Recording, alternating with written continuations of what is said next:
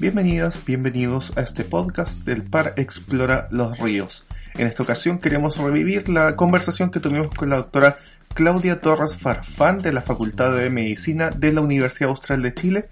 Esta es una transmisión que tuvimos a través de nuestro Facebook Live que nos puede seguir a través del Par Explora Ríos. Les invitamos a escucharla.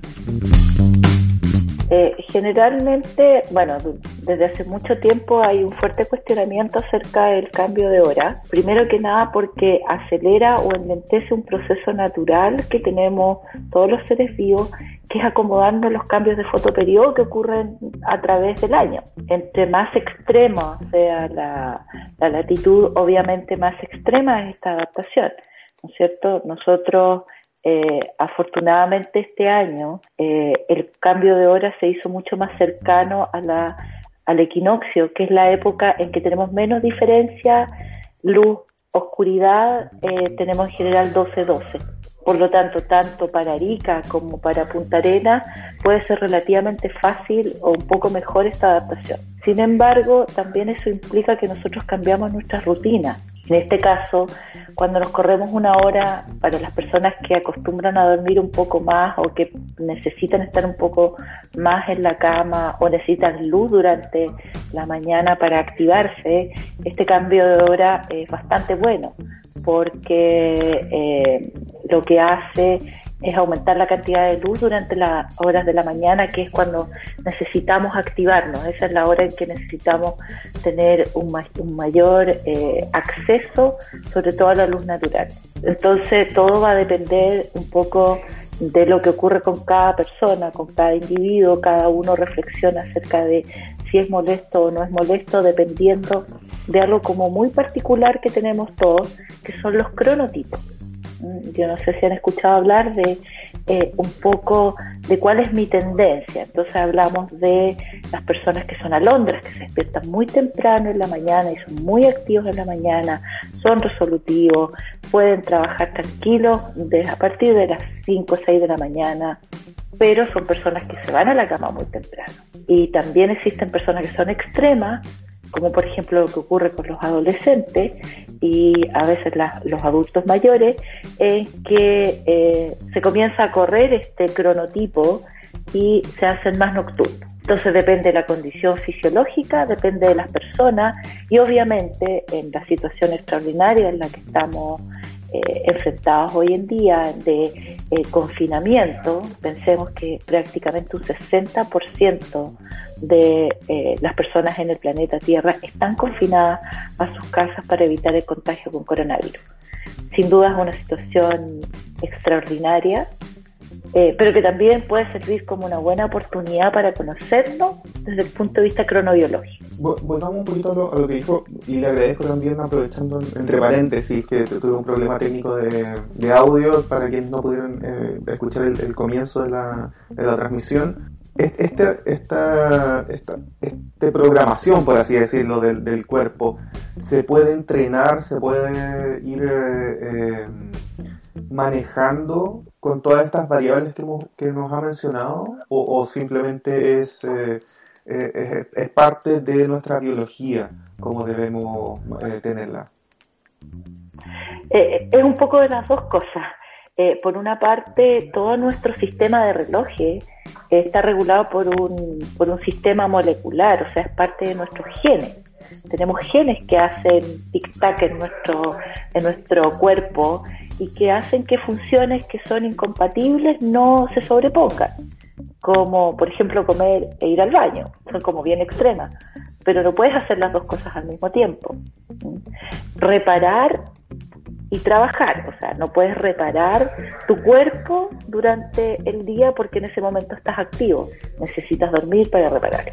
Entonces, parte un poco de la, de la biología eh, molecular de nuestro cuerpo, pero también hay una señal que es muy importante que nos ayuda a ordenar estos relojes, que son los cambios de la luz-oscuridad, los horarios de alimentación, también como un poco para ir acomodándonos a lo que la sociedad nos dice que tenemos que hacer por un lado. Obviamente es muy difícil entrenar, por ejemplo, un animal que es nocturno. Muchos chiquillos tienen hámster, por ejemplo, en sus casas y siempre se quejan porque el hámster empieza a rodar en la ruedita durante la noche, pero es porque es un animal que es nocturno. Su genética le dice que tiene que ser nocturno y está activo durante las horas de oscuridad. Viceversa, eh, ocurre con, por ejemplo, nosotros los humanos, en que nosotros somos animales diurnos. Nosotros preferimos la luz del día para poder funcionar y la oscuridad es el momento para reparar. Por eso que hay que compatibilizar todo esto para poder tener un, mejor bienestar, sobre todo en estas circunstancias. Y estas circunstancias, porque em, ahora, se, por ejemplo, nosotros estamos en nuestro home office, nuestra oficina en la casa, eh, y tenemos mucho uso de luz artificial, por ejemplo, que sé que también es un, una investigación o, área de investigación que ha hecho bastante. ¿Cómo afectan las luces y los tipos de luces también que hay? Porque hay luces un poco más cálidas, que son estas más, amarillas, luces blancas, que son más, más, claras. De hecho, hay, hay cambios y, y ahí voy a meter otro, otro tema quizás hay cambios de luces de las calles, que ha habido, por ejemplo, acá en Valdivia y en otras ciudades de Chile, que, que, han cambiado mucho de color o, de potencia, y eso incluso también puede, puede afectarnos. Por supuesto, la, la exposición, primero la exposición a luz tiene que ser en, durante el día, independiente si, por ejemplo, hoy día tenemos un día oscuro en Valdivia. Eh, pero la exposición a luz tiene que ser mientras exista luz afuera. Eh, la luz exterior durante el día es bastante poderosa y eh, nos ayuda bastante bien a sincronizar nuestros distintos relojes. la exposición a luz tiene dos problemas que son de luz artificial. Dos problemas.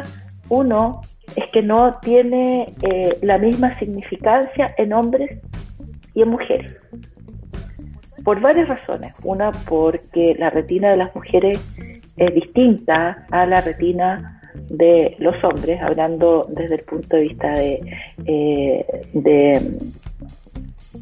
no solamente la sensibilidad a los colores, sino la capacidad de transmitir esta información hacia el cerebro. Y por otro lado, la sensibilidad hacia las luces que llamamos cálidas y frías también es distinta. En el caso de las mujeres se sienten mucho más confortables con las luces cálidas. En cambio, los varones se sienten mucho más eh, agradados por las luces más blancas. Y hoy día estamos viendo ahora otro fenómeno. Eh, la idea es, enriquecernos de luz en casa, eh, salir afuera, exponerse al sol un poquito a la luz de, del exterior eh, ayuda no solamente a la, a la regularidad de nuestros relojes biológicos, sino que también es importante para la síntesis de vitaminas. Hay procesos que ocurren en la piel y que son importantísimos para la activación de algunas vitaminas.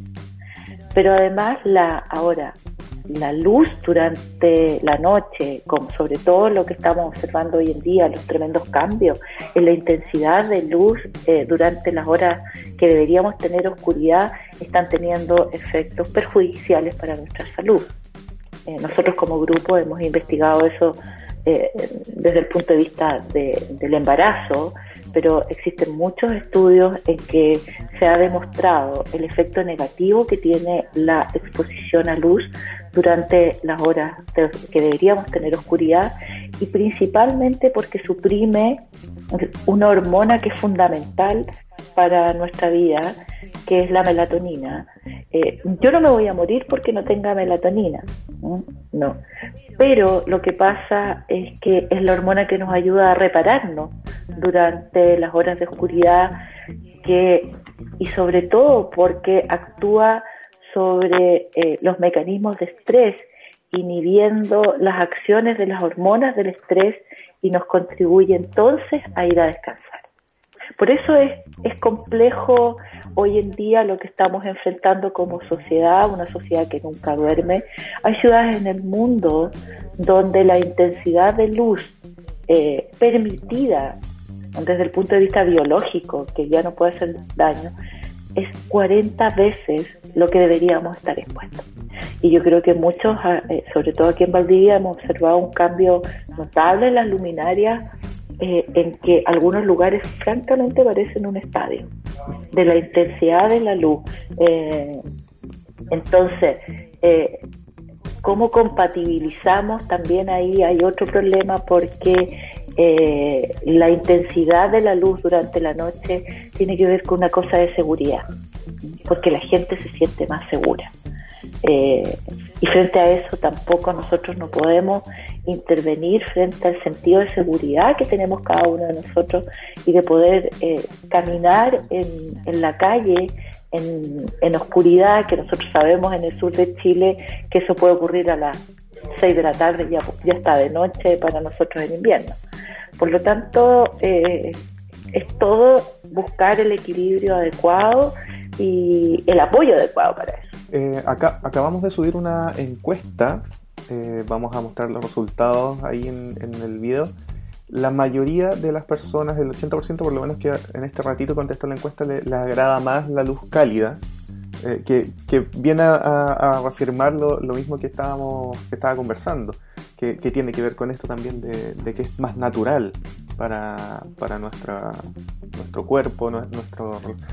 Eh, hay, hay un, grupo de personas que actualmente tiene que, ojalá sí o sí, hacer cuarentena y quedarse en su casa para volver al, al, tema inicial, que son los adultos mayores. ¿Cómo? Y, y, y, generalmente hay, hay mitos que, por ejemplo, los adultos mayores eh, tienden a dormir menos. No sé si es, es, así, si eh, está comprobado. Estoy hablando de la ignorancia completa. Eh, y eh, cómo también les afecta estar encerrados porque no pueden recibir tanta luz solar, eh, van a estar más expuestos a la luz eh, artificial que tenemos en las casas, incluso menor, menor luz al estar también encerrados. ¿Cómo les puede afectar a los adultos mayores este cambio en su, también en su reloj biológico, en sus ciclos de, sueño y de despertar? Bueno, yo creo que partamos de la base de que las circunstancias hoy en día de confinamiento que está viviendo el, planeta eh, por causa del COVID-19 son es una circunstancia extraordinaria jamás vista en el mundo. Eh, recién comienzan a aparecer algunos indicios, algunos estudios. Piensen ustedes que eh, este confinamiento empezó eh, los primeros días de enero en algunas ciudades de Europa, después se extendió por toda Europa, se extendió a América Latina a principios de marzo. O sea, nosotros ya llevamos 30 días, que desde el punto de vista de recolección de datos es muy poco tiempo pero lo que dice un poco la literatura antes de esto y en qué podría ser no beneficioso, eh, existen dos posibilidades. Una, el adulto mayor que está confinado solo, que es muy complejo desde el punto de vista, obviamente, del desarrollo de sus habilidades blandas, de su conexión, porque generalmente eh, tienden a usar menos las herramientas tecnológicas que usamos nosotros. Eh, entonces, comunicarse con un adulto mayor vía Skype o vía todas estas vías es mucho más complejo. Eh, los padres que son adultos mayores quieren ver a sus hijos que se vean bien, eh, que estén contentos. Eh, entonces, tiene que ver un poco con, con este contexto emocional eh, y en el caso de los adultos mayores que viven más en comunidad, en casas de reposo, eh, fundamentalmente, eh, las casas se han llenado de actividades para trabajar con los adultos mayores. Efectivamente, los adultos mayores duermen menos. y los adultos mayores que además tienen, por ejemplo, tienen alguna patología del sistema nervioso como Alzheimer, Parkinson, eh, tienen un, un franco deterioro de la estructura del sueño. Entonces duermen parcializados durante el día, eh, tienen más bien comportamientos psicóticos porque no pueden deambular apropiadamente. Entonces eso ya eh, implica un manejo, un manejo clínico distinto. En el caso de los adultos mayores ahora que afortunadamente están sanos, que en este momento están confinados a sus casas, probablemente van a dormir menos, probablemente van a estar estresados eh, porque la circunstancia extraordinaria va a influir sobre eh, cómo ellos ven no solamente su sociedad, su planeta, lo que han construido, sino que además de cómo se empieza a, un poco se les empieza a desmoronar eh, este sistema en que muchos de ellos eh, de la once con los nietos, los, con, con los hijos, entonces su estructura comienza a modificarse. Eh, y ahí está un poco cómo nosotros podemos apoyar eso. Eh, no podemos obligarlos a dormir más, ni que se vayan a la cama más temprano, sino que lo único que tenemos que hacer acá es tratar de estar comunicados y aliviar el estrés que tienen. Eso fundamentalmente. Ahí eh, también, no, no, sé si es una opción o, o, muchas personas también lo practican, que son las siestas. ¿Qué, pasa? por una parte con los adultos mayores y por otra con las, con las personas de, edad adulta o incluso con niños, con las siestas entre medio de, esta, del día que eh, tenemos luz eh, solar, digamos, eh, frente a nosotros y, cómo afecta también el ciclo para, para las noches. Es verdad que si uno duerme en, el día, después en la noche no duerme. ¿Qué pasa con, con eso? Eh, la siesta, eh, lo que se ha definido que la siesta es, un proceso fisiológico, es decir, una gran mayoría de las personas necesita, más del 50% de la población necesita dormir siesta. Y eso comienza muy temprano, o sea, en realidad en general cuando uno es niño eh, toma siesta después del almuerzo, una hora o dos horas, y a medida que va avanzando con la vida, esa siesta se va cortando hay personas que tienen que seguir usando su sistema con siesta, eh, porque no solamente eh, es importante desde el punto de vista de disminuir el estrés, sino que ocurren algunos otros procesos que todavía no está muy claro, pero que contribuyen fundamentalmente a la consolidación del sueño después en las horas de oscuridad.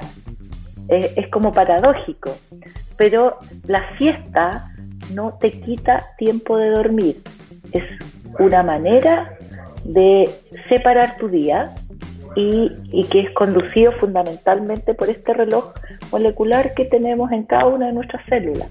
Es parte de nosotros también. Hay algunos que no pueden, otros que, eh, por ejemplo, hay gente que le es insuficiente dormir eh, 30 minutos y otra gente que queda estupendo con 30 minutos de, siesta en su sillón o, en la cama. Hay gente que se pone pijama para dormir siesta. Pero, y eso yo creo que afortunadamente el, el confinamiento, sobre todo en las grandes ciudades, ha permitido que las personas, algunas personas puedan seguir esto de manera habitual y contribuir a que este confinamiento no sea tan nefasto desde el punto de vista del estrés que nos puede ir causando. Vamos a, saludar a, quienes nos están comentando. Muchas gracias a Claudia Bachner, Alejandro Torres, eh, que nos avisaron que no se escuchaba al principio, por lo menos mi presentación, así que no se perdieron de nada. Eh, a Carolina Gómez, Daniela Alejandra Pardo, Víctor Trafián y Joan eh, Flores, que nos pregunta si es fiesta lo que estamos hablando. No, siesta, que es otra, otra cosa.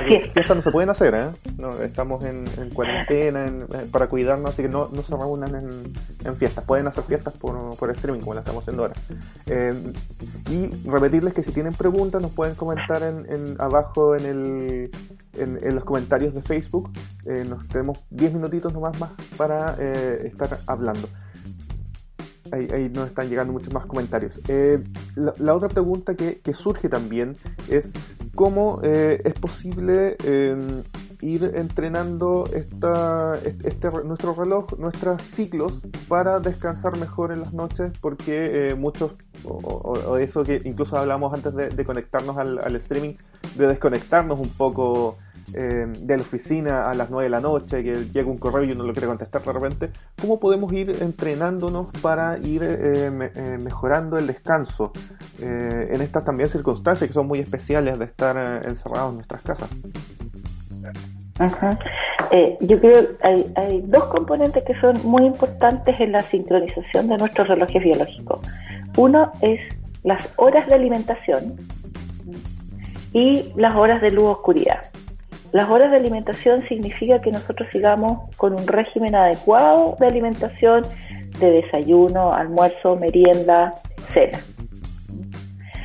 Eh, eso, eso es fundamental.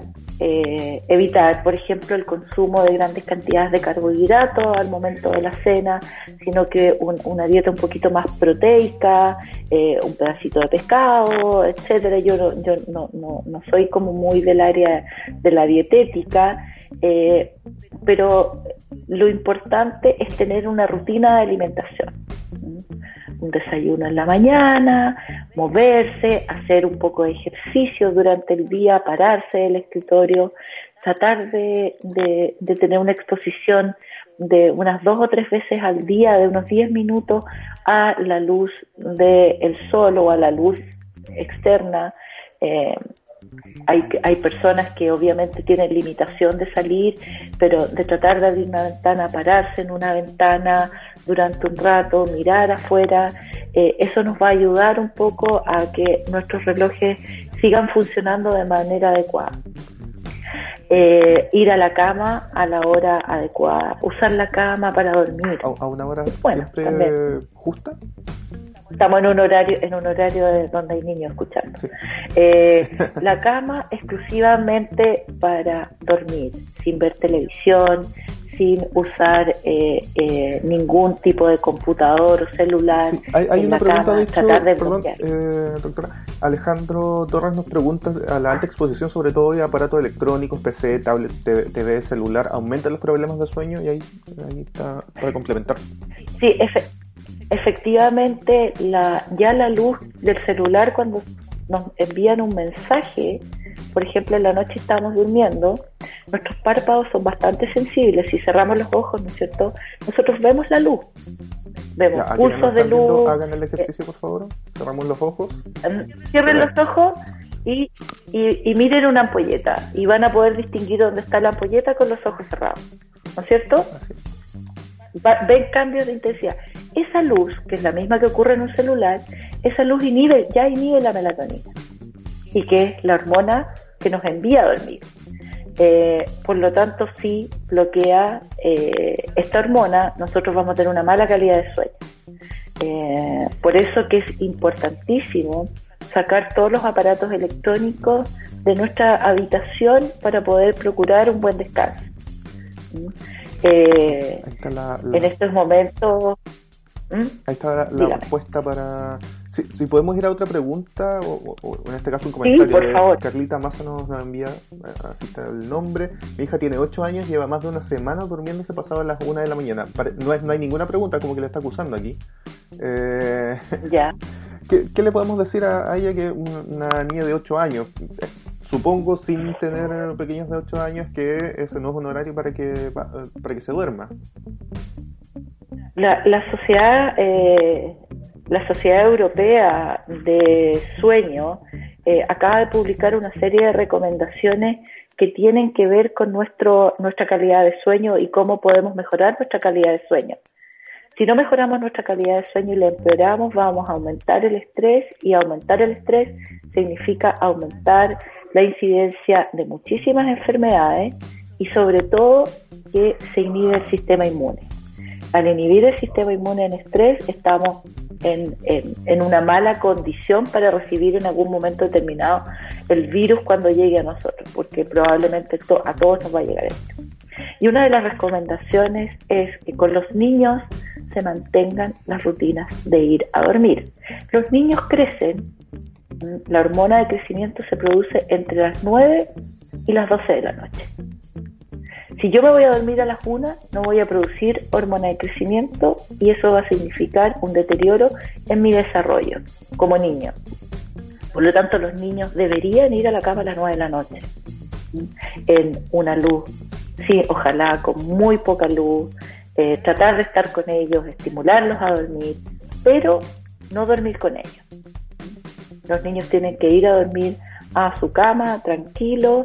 Eh, estoy, estoy un poco interpretando las recomendaciones que hace un par de días eh, fueron publicadas de la Sociedad de Sueño Europea.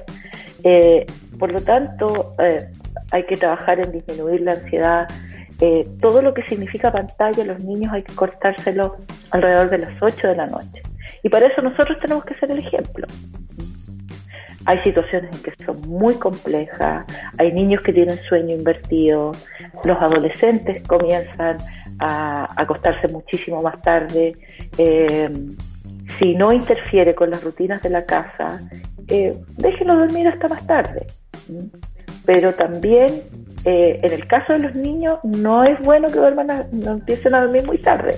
Un adolescente sí probablemente va a ser mucho más activo de poder trabajar mejor en su formación ahora a distancia si eh, duerme bien. Y un adolescente duerme bien entre las 12 de la noche y, generalmente las 11 de la mañana, 10, 11 de la mañana. Nos guste o no nos guste, es así la, lo que está eh, reportado en la literatura.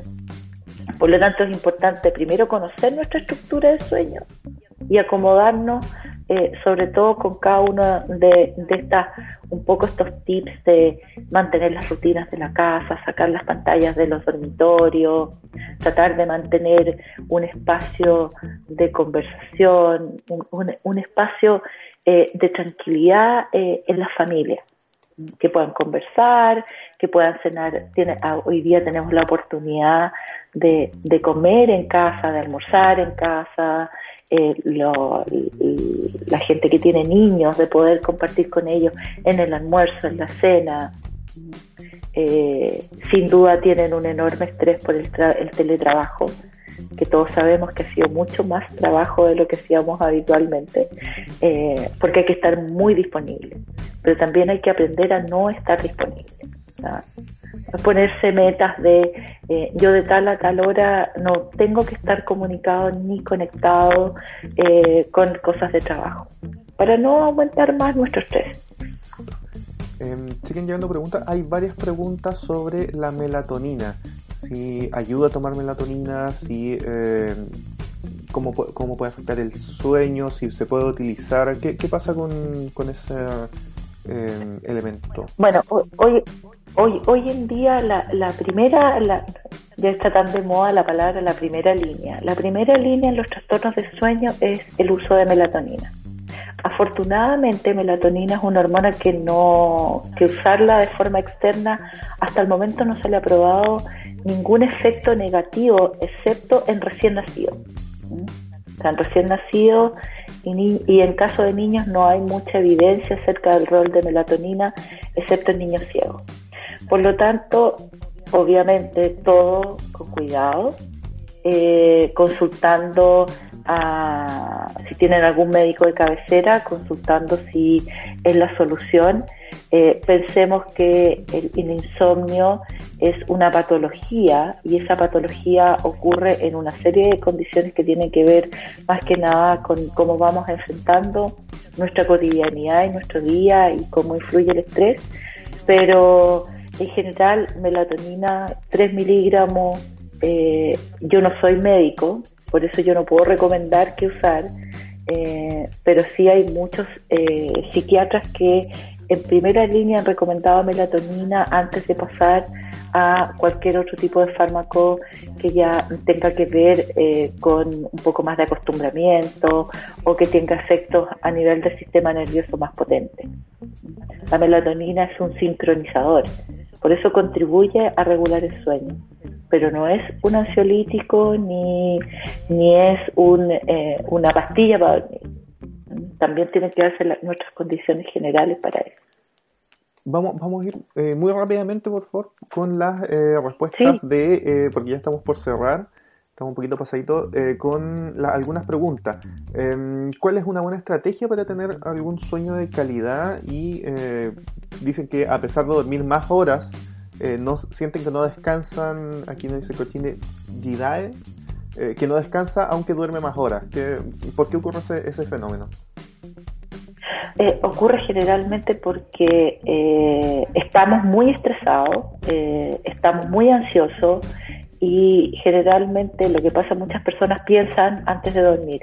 Entonces eh, les quedan dando vuelta en el subconsciente muchas reflexiones que hacen antes de dormir. Por eso en realidad eh, es tratar de respirar, de estar tranquilo, no pensar en el entorno y también obviamente tratar de tener un entorno adecuado, no con mucho ruido, con muy poca luz, ojalá sin luz.